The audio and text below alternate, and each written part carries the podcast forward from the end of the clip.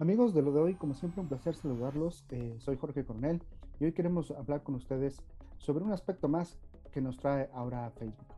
¿Qué sucede con Facebook? Bueno, pues si tú eres usuario de Facebook Analytics, pues bueno, resulta que va a transformar, va a cerrar y va a transformar esta herramienta.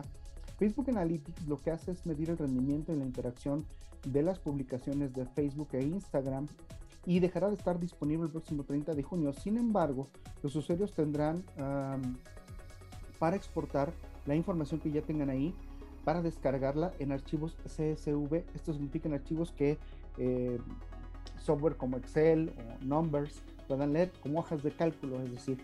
Y lo que va a pasar aquí es que ahora en lugar de, Analytics, Facebook reemplazará eh, esta herramienta eh, por, mm, por empresas para herramientas que ya están disponibles, de hecho están en prueba beta, y se llaman Facebook Business Suite. Ese es el, nombre que ahora tendrá.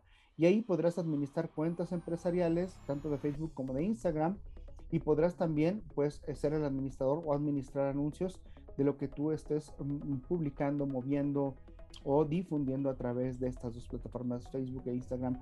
Pues esta es la manera cada vez más mm, estructurada, cada vez más con un perfil de negocios, así que pues si tú eres un pequeño empresario, si tú eres un pequeño emprendedor que, está utilizando esta herramienta como parte de promoción, como herramienta de promoción, como un medio propio, como un medio pagado, bueno, pues es importante que desde ya almacenes tu información, las descargues a través de un archivo CSV para que la puedas seguir eh, utilizando y analizando y que conozcas muy bien ahora el Facebook eh, Business Suite, es muy importante para que puedas trabajar.